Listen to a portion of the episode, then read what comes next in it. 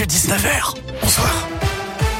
Et à la une, des milliers de nouveaux rendez-vous de vaccination proposés dans la métropole de Lyon avec tout d'abord l'ouverture cette semaine d'un nouveau centre à Eurexpo du côté de Chassieux qui permet environ 3000 vaccinations par jour.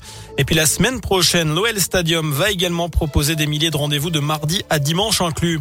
Pour la vaccination des enfants de 5 à 11 ans, un nouveau centre va bientôt la proposer dans le Rhône à Saint-Didier au Mont-d'Or. C'est déjà le cas au Palais des Sports de Gerland, à l'hôpital nord-ouest de Glazé, mais aussi au centre de Saint-Bel à Saint-Bonnet-de-Mur et Beauvallon.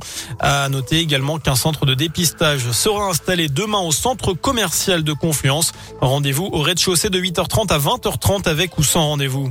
Pour rappel, les députés ont adopté ce matin le projet de loi transformant le pass sanitaire en passe vaccinal. Le texte sera examiné la semaine prochaine au Sénat. L'actu à Lyon, c'est également cette femme repêchée ce matin dans le Rhône. Les pompiers sont intervenus vers 10h30 au niveau de Gaëton, c'est dans le deuxième arrondissement. D'après le progrès, la victime se serait jetée volontairement à l'eau. Son pronostic vital serait engagé. Un important trafic de drogue démantelé cette semaine à Lyon. C'est à la suite d'un banal contrôle réalisé rue Marieton dans le 9e arrondissement. Deux hommes ont été interpellés. La perquisition menée au domicile de l'un d'entre eux à Lantilly a permis de mettre la main sur 4 kilos et demi d'herbe de cannabis.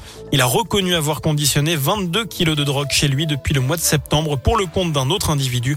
Les deux suspects devaient être jugés aujourd'hui. On poursuit avec cet appel à témoins lancé après une course poursuite spectaculaire entre Vienne et l'Aglo lyonnaise. Les faits remontent à l'après-midi du dimanche 23 décembre. Un homme avait été interpellé après avoir tout tenté pour échapper aux forces de l'ordre.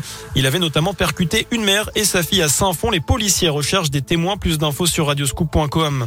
Enfin, en foot, le match de national entre Villefranche et 7 prévu demain est finalement reporté. C'est à cause de nombreux cas de Covid au sein de l'effectif Hérolté. Voilà pour l'essentiel de l'actu. Vincent, bah, très bonne soirée. Merci beaucoup.